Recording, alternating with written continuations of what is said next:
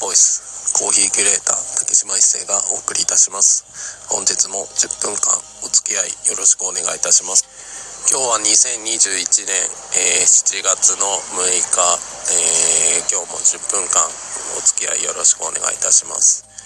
今日はですねちょっと時間がありましてあのー、まあ、髪が長いくなってきててるんで髪切りたいなと思いつつもあの自分のバリカンを探し出して内側刈ればいいかなと思っていたりしたんですけどあのちょっと時間があったのであの美容室というよりはカット専門の1000円カットよりはあのお金を払うとこなんですけどカット専門のところに行って切ってもらったんですけど、まあ、実際1800円でカットだけしてもらってあのあながちバカにできないなというか専門店だからこそあのコスパはとてもいいしあのそういった意味でやっぱ美容師って付加価値で参加獲得してあの、まあ、技術料を頂戴してる業種なのであの専門店それこそカラーの専門店だったりあの昨今出てくるかと思うんですけど、まあ、働き方の部分で専門店だからいわゆるシャンプーがなかったりカラー剤の扱いがないっていう部分であの薬剤に弱いけど美容室続けたいカットが好きっていう方があの美容師を続けるためにカット専門でカットだけをするっていうところはあの理にかなってると思いますしだからこそあのカットだけだからあの安くできる部分もあるんですけど、まあ、端的に、あの限られた時間の中であの形作るっていう技術なんでデザインがあんまり関わってないっていう部分で技術料もらえないっていう観点もあるのかもしれないんですけど逆にあの限られた時間の中で成果を出すっていう部分ではハイパフォーマンスなのでそういった部分でのなんだろうカット専門だけどいわゆるカ普通の美容室でカットで3000円4000円取ってる単価ぐらいで本当にカットだけをする美容室っていうのが出てきても面白いんじゃないかなというふうに思ってまあ逆にそういった部分であのクイックカットの側面とデザインっていうのを両立させる業種業態技術者っていうのが現れてくるとある種のイノベーションというかあのお客さん側の選択肢が増えてきたり働き側の働き手の選択肢が増えてくるのでなんかそういったのが面白いなと思いながら僕もコーヒーのいわゆる働き方改革じゃないですけど既存の枠組みをあの壊すことによってコーヒー豆だったりコーヒーのカップ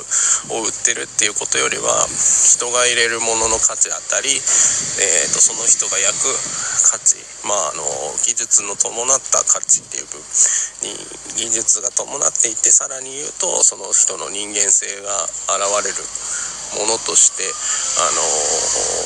高単価付加価値っていうものをあのいわゆる訴求してちゃんと認知につなげてそこに対して対価を払いたいと思うお客さん作りだったり払いたいって思わせる技術力のあるあのコーヒー充実している人たちっていうのを生み出す、えーと、認知してもらうってことにあのシフトしてやっていきたいなって思ってる部分があるのであのふとした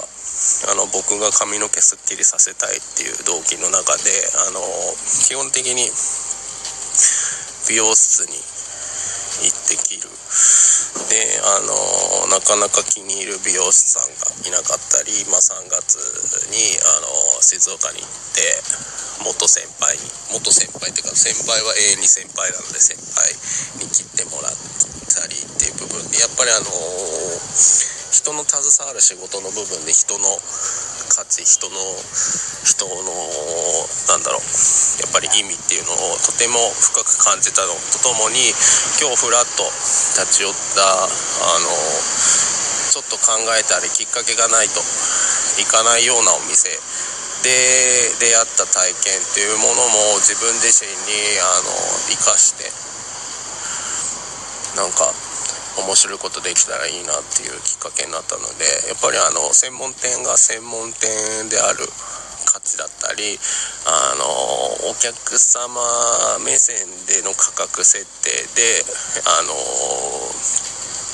さまざまなコストカットをすることで、えーと、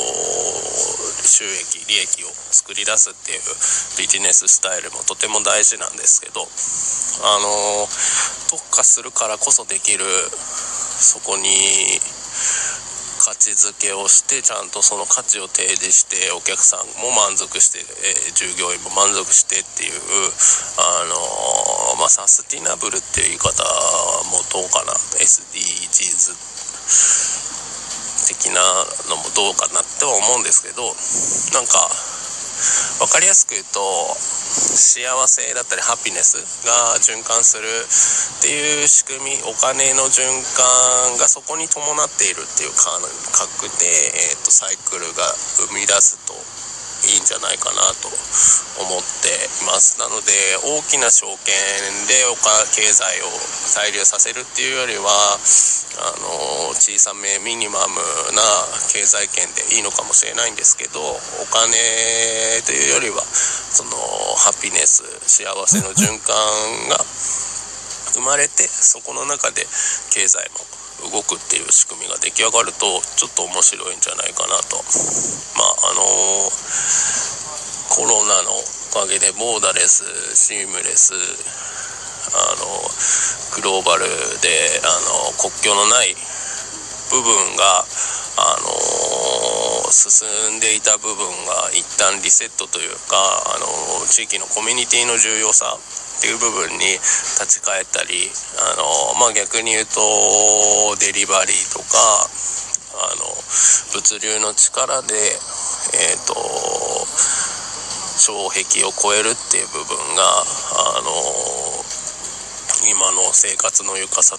豊かさであったり便利さを作り出してると思うのでなのであのさまざまなポイントであの見ていくものあの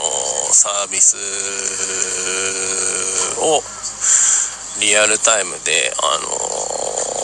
さまざまなテクノロジーを駆使して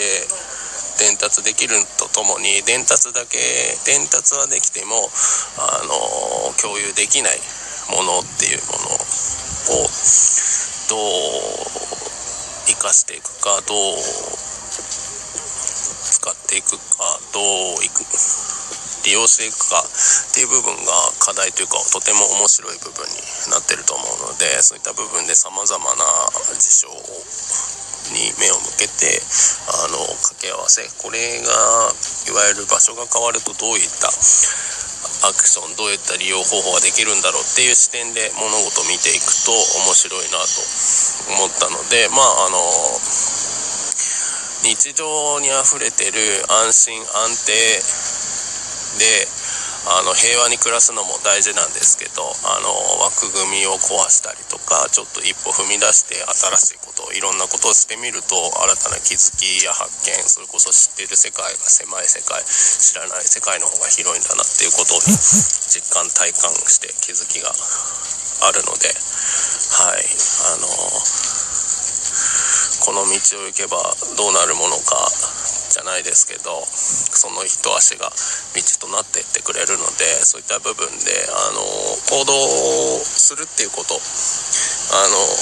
1個前の配信でもあの打席に立ちましょうよっていう話をしたかと思うんですけど行動をまずしちゃうしてみる。まあそれから考えてもいいじゃん。まあ don't think feel じゃないですけどあの考えるな感じろじゃないですけど。まあ何事もやってみないと始まらないこともあるので始める前にいろいろうだうだ考えて始められないんだったら始めちゃうっていうのも一つの手かなみたいな感じで今日はこんな話で終わりたいと思います。お付き合いありがとうございました。